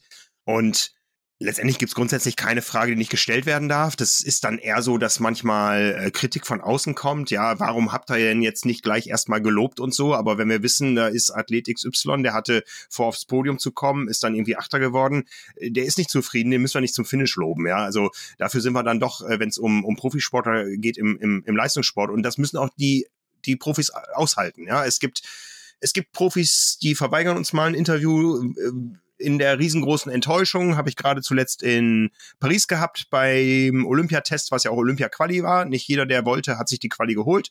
Und dann kriegt man auch mal kein Interview. Das ist dann aber nicht böswillig gegen uns, sondern einfach die, die Unerfahrenheit und äh, ja, vor allem diese, diese riesengroße persönliche Enttäuschung, die erstmal verarbeitet werden muss. Ja, auch, auch darüber kann man mit leben. Und manchmal muss man halt auch sagen, XY war nicht bereit, mit uns zu sprechen. Ja, also auch das hat man ja immer wieder, dass man äh, auch im Umgang mit Organisationen oder Veranstaltern, dass man keine Antwort bekommt. Ja, und wenn es eilt, dann muss man auch mal gucken, dass man eine Frist setzt und sagt, wir hätten gerne eine Antwort bis dann und dann. Und dann heißt es nachher im Artikel auch, hat uns keine Antwort gegeben oder hat uns bis äh, dieser Artikel erschienen ist nicht geantwortet oder so. Das ist ja auch manchmal eine Aussage. Man darf natürlich da, äh, wenn jetzt Ansprechpartner XY im Urlaub ist und wir das wissen, den nicht auflaufen lassen. Ähm, das geht nicht so, aber manchmal ist auch, wenn man keine Antwort bekommt, eine Aussage. Und ja, es, es, äh, wir sind ja alles Menschen, ja, und äh, wir, wir haben Anliegen, die Athleten haben Anliegen, man spricht, Veranstalter haben Anliegen, ähm, und manchmal ist man eben nicht einer Meinung, aber dann versucht man das auf menschlicher Ebene zu klären. Ganz schlimm ist es, wenn man irgendwie äh, auf eine Stimmung stößt, denen gebe ich nie wieder ein Interview. Aber auch dann haben wir was drüber zu berichten. Ähm, ja, das ist dann so. Ich glaube aber, dass wir meistens auf beiden Seiten mit Profis zu tun haben und da immer eine gute Lösung finden und auch die, die Dinge, die angesprochen werden müssen, ansprechen können.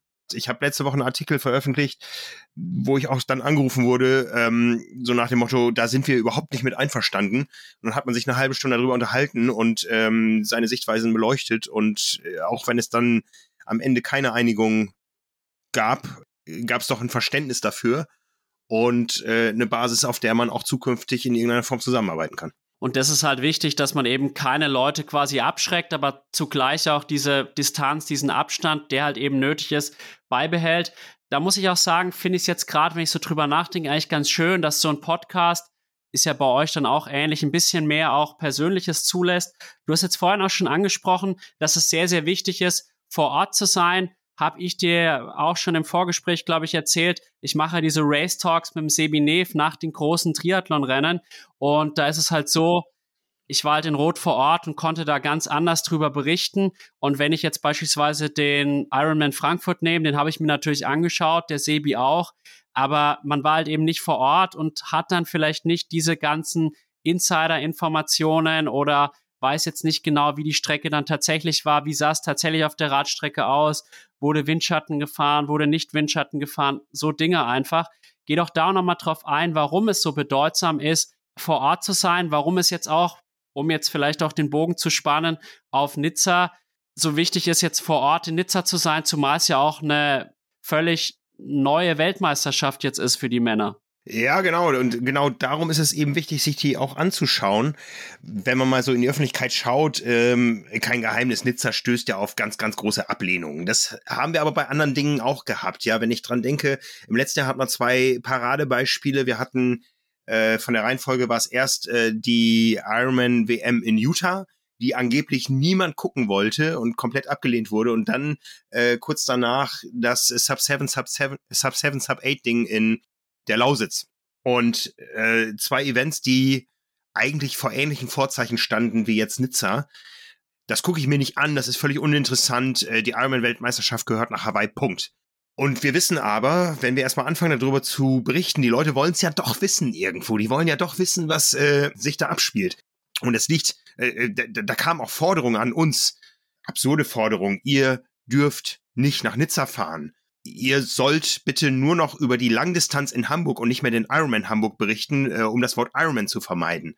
Wir sind nochmal, wir sind Journalisten, ja. Wir müssen über die Dinge berichten, auch wenn sie äh, kritisch sind, ja. Und natürlich war es von Anfang an klar, dass wir dieses Jahr sowohl nach Nizza als auch nach Hawaii fahren, um zu gucken, was spielt sich da ab, ja. Und äh, es gibt glaube ich, wenige Leute, die häufiger ähm, den Ironman Hawaii erlebt und gesehen haben und alles, was sich rundherum abspielt, als ich. Ja, und wenn ich dann sehe, wenn da irgendwo äh, Medienschaffende zum ersten oder zweiten Mal nach Hawaii äh, kommen und äh, die Begriffe Big Island, Kailua und Kona nicht mal auseinanderhalten können, äh, dann haben die sich schlecht vorbereitet, dann, dann fehlt aber auch jede Erfahrung. Und darum ist es eben wichtig, dass wir als die Experten da, da hinschauen und das auf, auf der Grundlage der, der Erfahrung, die wir haben, äh, äh, einordnen. Ja, Gerade bei Hawaii ist so ein, so ein gutes Beispiel. Da ist es für uns immer wichtig, dass wir als Team eine Mischung aus erfahrenen Leuten und journalistischen Hawaii-Rookies haben, weil auch immer der, der äh, ungefärbte Blick und der neue Blick auch wichtig ist. Ja, manchmal muss man ja auch aufpassen, dass man nicht zu so sehr in seinem eigenen äh, äh, Saft da kocht. Und äh, das haben wir auf Hawaii, glaube ich, immer ganz äh, ganz gut hinbekommen. Und äh, ja, äh, das ist das ist ist immer mit vielen, mit vielen Emotionen ja auch bei den Leuten draußen äh, verbunden. Also nochmal zurück auf Triathlon Plus. Da, da kamen dann auch Zuschriften, ich zahle als Abonnent seit Jahren eure Reisekosten nach Hawaii. Und ich glaube, jeder, der es heute gehört hat, äh, wie wir aufgestellt sind, der weiß, dass das Bullshit ist. Aber das sind auch eben äh, Dinge, die wir investieren, die sich dann für die Szene lohnen, weil wir eben diese Erfahrung haben. Und Hawaii ist alles andere als Urlaub. Ja, ich habe ein ha äh, Hawaii-Jahr mal gehabt, wo ich, wo ich äh, keine Nacht länger als zwei Stunden geschlafen habe. Das war auch nicht immer einfach, da äh, zu berichten, als Ironman auf einmal auf die Idee kam, wir gründen unsere eigene Fotoagentur und ähm, schließen die Journalisten aus vom Wettkampf. Äh, die dürfen nachher unsere Fotos kaufen. Äh, das sind natürlich dann Fotos, wo niemand Windschatten fährt und so. Ne? Also das sind alles Dinge, die wir da ausgehalten haben, die aber viel, viel Stress vor Ort bedeuten plus äh, der hohen Arbeitslast, die wir uns selber auferlegen da. Äh, trotzdem ist das ein Ding, wo wir alle hinterher sagen, hey, das war wieder gut, weil wir alles in unseren Möglichkeiten Stehende gemacht haben, um das, was sich hier abgespielt hat, nach Deutschland zu tragen und zu präsentieren. Ja, und äh, da werden wir auch weitermachen. Und genauso wird es jetzt eben in Nizza sein. Ja, das Ding stößt erstmal auf Ablehnung, da machen wir uns nichts vor. Ja, die, das Teilnehmerfeld ist gerade im Age-Group-Bereich äh, komplett anders aufgestellt als in der Vergangenheit. Aber genau darüber müssen wir berichten. Wir haben ja jetzt gerade die, die Printausgabe mit der Vorschau auf Nizza. Da steht drin, wie einfach es in Anführungszeichen war, sich für Nizza zu qualifizieren. Und da steht drin, dass es eben ein anderes Nizza-Rennen wird im Age-Group-Bereich, aber äh, es steht halt drin, ja, wir, wir berichten drüber und äh, wir folgen nicht den Stimmen, die sagen, ihr dürft da nicht hinfahren, weil es interessiert sowieso keinen und ihr, ihr müsst das boykottieren als Presse. Also diese Forderung, dass wir als Presse irgendwas boykottieren müssen, uh, äh, da habe ich ganz große Probleme mit. Da habe ich auch sehr große Probleme sogar mit. Ich finde es super, dass ihr da hinfahrt und äh, dass man überhaupt auf die Idee kommen kann, sowas zu fordern, das ist irgendwie echt seltsam zumindest. Möchte da jetzt auch nicht zu sehr urteilen, aber stößt bei mir tatsächlich in einer gewissen Weise auch auf Verständnislosigkeit. Jetzt ja. seid ihr eben in Nizza. Was erwartest du denn jetzt auch im Profirennen? Was, was denkst du, wer wird das Ding gewinnen? Also erstmal möchte ich noch ein bisschen weiter vorne ansetzen. Ich glaube, dass Nizza eine, eine ähm, hoch, hoch professionelle Triathlon-Veranstaltung wird. Die werden das schon richtig gut machen. Das wird kein kleiner Hawaii-Abklatsch. Und es wird auch nicht so sein wie in Utah, wo dann auf einmal noch die hawaiianischen Trommler auftreten und so weiter. Das ist einfach eine Tatsache, mit der wir uns alle abfinden mussten. Auch ich habe da meine persönliche Meinung zu. Ähm, aber es ist so, dass der Ironman Hawaii auf absehbare Zeit immer nur für ein Geschlecht ausgetragen wird. Und was die ferne Zukunft für Hawaii bringt, da gibt's ja auch verschiedene Spekulationen. Das werden wir alles sehen. Aber jetzt ist einfach erstmal Fakt, es gibt eine Ironman-Weltmeisterschaft der Männer in Nizza. Und ich bin, ich habe die Erwartung, dass es gut ist, weil ich glaube, dass die in Nizza ihren Job richtig gut machen werden. Das haben wir schon gesehen 2019 äh, bei der Ironman 73 WM. Das werden wir auch nächste Woche sehen. Also das ist erstmal, glaube ich, die Grundlage, auf der sich das Ganze abspielt. Dann haben wir natürlich einen Rennen, was ganz andere Ansprüche stellt als Hawaii. Da haben wir gestern in äh, der ersten Nizza Daily Sendung ausführlich drüber gesprochen mit Thorsten Radde. Ähm, und es wird andere Rennverläufe geben. Andere Namen, die sich da an unterschiedlichen Rennszenarien äh, positionieren können und an unterschiedlichen Orten des Rennens äh, zu unterschiedlichen Zeitpunkten für gewisse Dynamiken sorgen. Das wird eine andere Weltmeisterschaft auf Hawaii. Deswegen wird sie trotzdem am Ende einen Ironman-Weltmeister hervorbringen. Ja, das ist kein Weltmeister, der weniger wert ist als ein Ironman-Weltmeister auf Hawaii. Ja, äh, Geschichte entwickelt sich weiter und wir haben da keinen Einfluss drauf. Wir können darüber berichten. Es wird einen Ironman-Weltmeister in Nizza geben. Und es wird natürlich andere Schwerpunkte geben, äh, von denen die Athleten lange wissen. Also ich glaube, dass alle, die irgendwo eine Rolle spielen können in diesem Geschehen, den Kurs ganz, ganz, ganz genau kennen. Das geht ja sogar bis in den Age-Group-Bereich runter. Andreas Niedrig war zwei Wochen da, ich habe es gestern schon in der, in der, Sendung erzählt, ist immer drei Tage die Radstrecke gefahren, hat, hat einen Ruhetag gemacht. Der möchte seine, seine Altersklasse gewinnen. Ja, von daher, die, die da sind, haben sich darauf eingelassen und die müssen sich jetzt nicht schlechter fühlen, weil es eben nicht auf Hawaii stattfindet. Ja, also äh, vielleicht ist irgendwann ein Weltmeistertitel in Nizza viel mehr wert als der auf Hawaii. Das werden wir alles sehen es gibt wenige Profis, die sich dem Ganzen nicht stellen. Äh, das wird auch manchmal etwas verquer wahrgenommen. Es gab auch in jedem Jahr Profis, die nicht nach Hawaii gereist sind, aus verschiedenen Gründen. In diesem Jahr gibt es eben einige, die nicht nach Nizza gereist sind. Trotzdem haben wir ein WM-würdiges Feld, ähm, was sich äh, von dem von Hawaii nicht groß unterscheidet.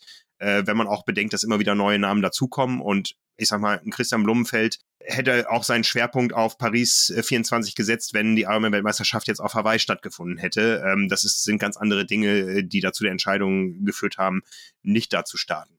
Ja, wie, wie geht das Ganze ab? Wir haben gestern ausführlich drüber gesprochen. Ähm, ich äh, gestehe da ehrlich, dass ich mich noch ein bisschen mehr damit beschäftigen muss und sicher nicht so weit in der Materie schon drin bin wie, wie Nils oder auch wie Thorsten Radde gestern Abend, der da ja einen grandiosen Job macht, das Ganze, was er an Prognosen hat, wirklich mit Zahlen und Statistiken zu, zu hinterlegen.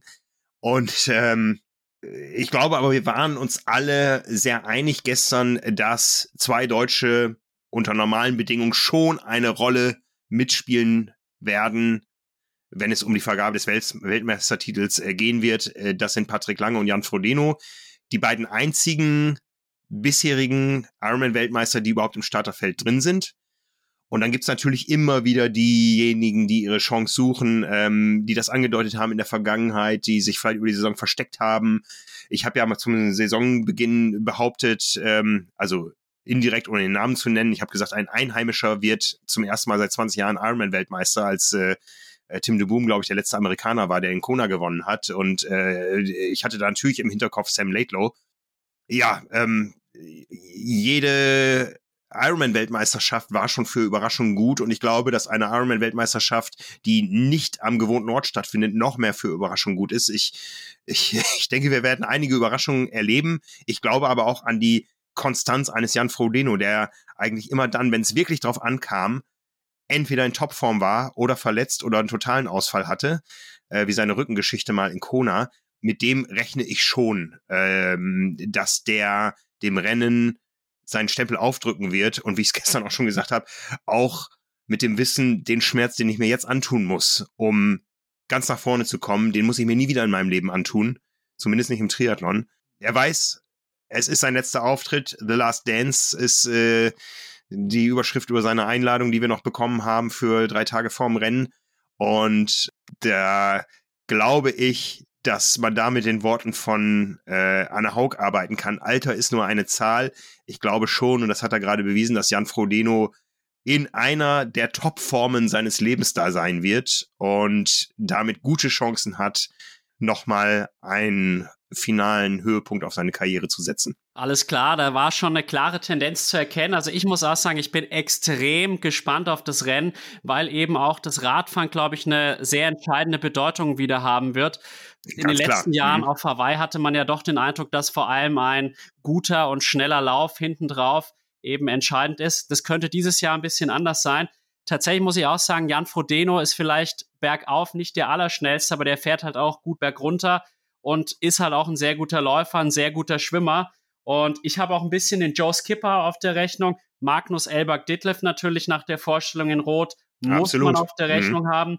Und dann habe ich mir noch so ein paar Leute so im Hinterkopf. Ich Cameron Worth bin ich auch mal sehr gespannt, weil als Radprofi ist diese Radstrecke natürlich für ihn prädestiniert. Rudi von Berg weiß ich aber nicht, ob der überhaupt schon wieder fit genug ist, weil der hatte ja kurz nach mhm. Texas auch eine Verletzung. Beckegaard ist sicherlich auch interessant.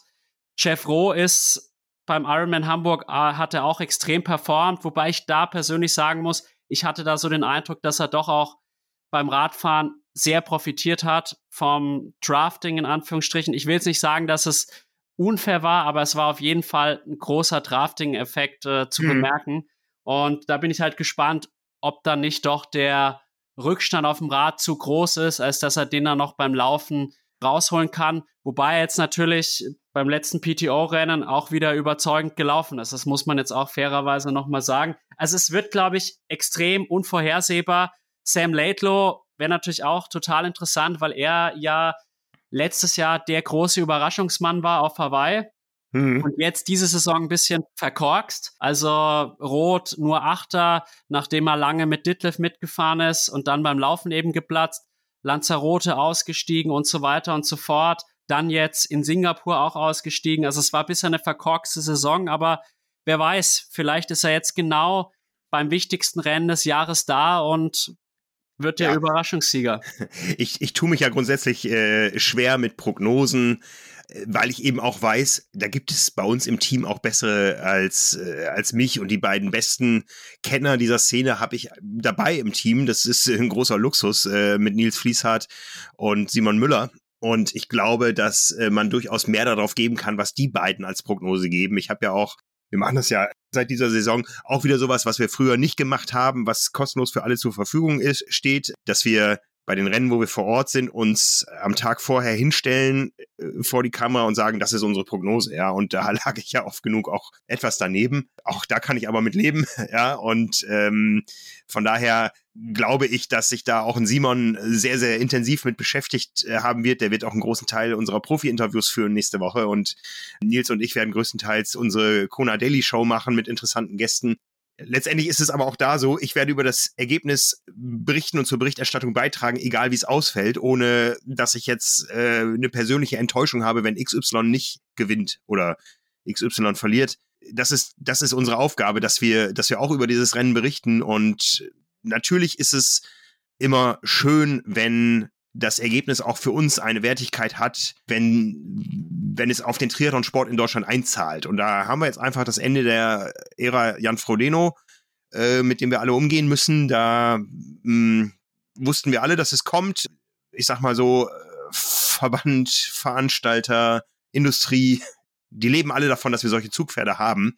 Und äh, da gibt's dann natürlich auch noch so dieses, dieses diese wirtschaftliche Denke, ähm, wie gut wäre es für den Sport, wenn mal wieder jemand Neues da in die Fußstapfen tritt. Das haben wir jetzt gerade in Lachti erlebt.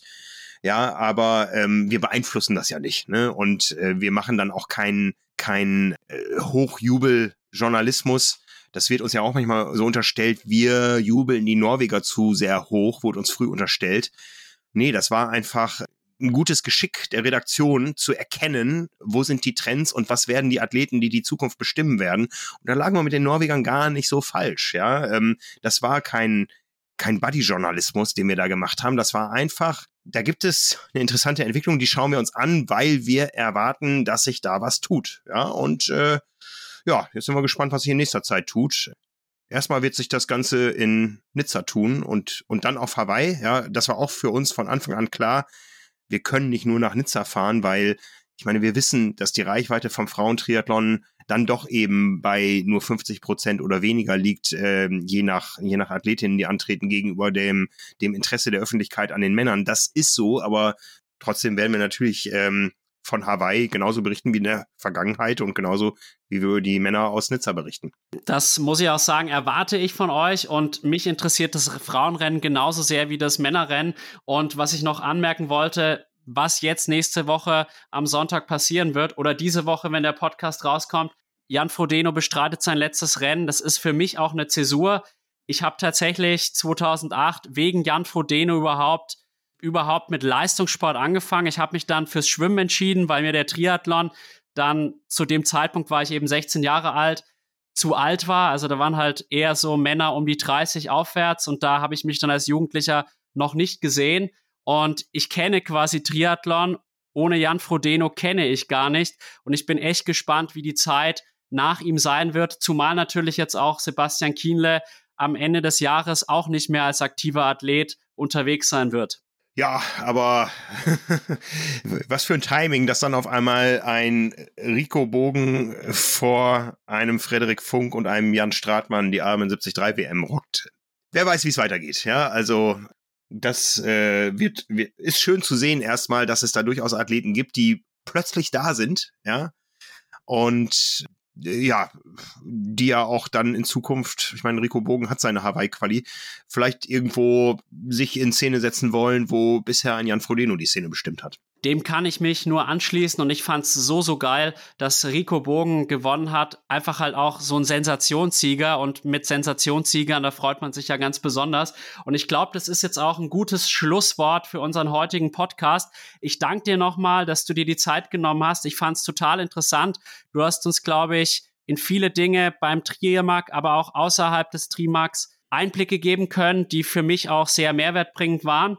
Und Abschließend hast du denn noch eine Frage an mich, die du mir stellen möchtest? Was muss denn jemand mitbringen, der den Sport so voranbringt wie ein Jan Frodino? Ich meine, der hat ja nun Maßstäbe gesetzt, aber siehst du da wen, der die Personality hat und das Potenzial und gibt es vielleicht Dinge, die, ähm, ich meine, Jan Frodino war eine eigene Ära, äh, die in einer neuen Ära wichtiger werden als das, was Jan Frodino mitgebracht hat? Es ist eine sehr schwierige Frage, aber danke, dass du mir auch mal eine schwierige Frage hier stellst. Dann kann man sich besser in den Gast hineinversetzen. Also ich glaube, dass der neue Jan Frodeno in Anführungsstrichen vor allem Intelligenz und Geschäftssinn mitbringen müsste, weil ich glaube halt, die sportliche Leistung an sich zu bringen, ist ein Kunststück, aber dann halt auch da so zum Idol zu werden, so zum Vorbild für eine Vielzahl von Menschen auch über den Triathlon hinaus. Da braucht es eben noch mehr als sportliche Leistung und da würde ich wirklich sagen,